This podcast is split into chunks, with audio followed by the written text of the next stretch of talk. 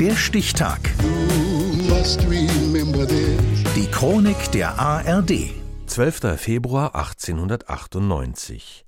Heute vor 125 Jahren ereignete sich bei einer Fahrt von London nach Brighton der erste Autounfall mit tödlichem Ausgang für den Fahrer.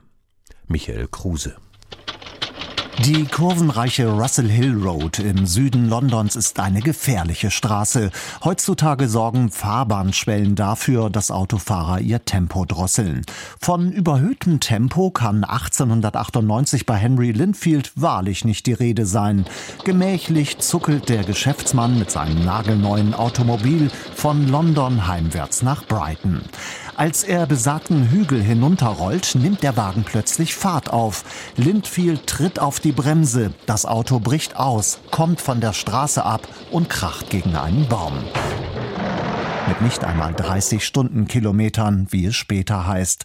Die Zeitung schreibt, der Gentleman Henry Lindfield geriet unglücklicherweise mit einem Bein zwischen Auto und Baum. Der Unterschenkel wurde zertrümmert. Sein Sohn auf dem Beifahrersitz wurde aus dem Auto geschleudert, blieb aber unverletzt und holte Hilfe. Im Krankenhaus entschließen sich die Ärzte, das Bein zu amputieren, um sein Leben zu retten. Doch der bedauernswerte Mr. Linfield wacht nach der OP nicht mehr auf. Das erste Todesopfer nach einem Verkehrsunfall, an dem ein Auto beteiligt ist, war er aber nicht. Diese zweifelhafte Ehre wurde schon anderthalb Jahre zuvor einer gewissen Bridget Driscoll aus London zuteil. Auf dem Weg zu einer Tanzveranstaltung will sie eine stark befahrene Straße überqueren. Da schlingert eines dieser noch äußerst seltenen Automobile auf sie zu und streift Mrs. Driscoll. Die Ärmste kann gerade noch Help schreien, bevor sie unglücklich mit dem Kopf aufschlägt und an der Unfallstelle verstirbt. Augenzeugen geben zu Protokoll, der Wagen war mit rücksichtslosem Tempo unterwegs, fast wie ein galoppierendes Pferd oder ein Feuerwagen. Im Gerichtsprozess stellt man allerdings fest, dass das Auto Marke Roger Benz technisch gar nicht in der Lage war, schneller als sechs Stundenkilometer zu fahren. Der Angeklagte kommt mit einer Ermahnung davon und der Richter sagt zum Abschluss des Verfahrens Ich hoffe, dass so etwas nie wieder passieren wird. Diese Hoffnung sollte sich bekanntlich nicht erfüllen. Die Weltgesundheitsorganisation schätzt, dass weltweit jährlich mehr als 1,3 Millionen Menschen bei Verkehrsunfällen sterben. Das sind 3800 Verkehrstote jeden Tag. In den allermeisten Fällen sind Autos daran beteiligt.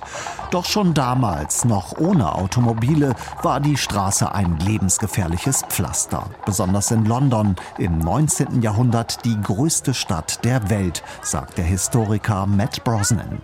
Die typischen Transportmittel wurden von Pferden gezogen. Postkutschen, Zweispänner, kleine Droschken. Die Straßen waren unglaublich überfüllt und gefährlich. Das Leben als Fußgänger war ziemlich schwierig. Und nun tauchten auch noch immer mehr von diesen seltsamen Automobilen auf, die von einem Motor angetrieben wurden.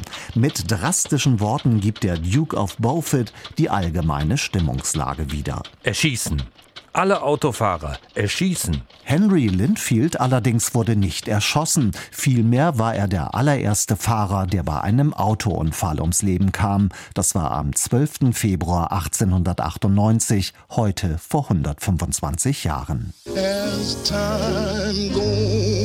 Der Stichtag. Die Chronik von ARD und Deutschlandfunk Kultur. Produziert von Radio Bremen.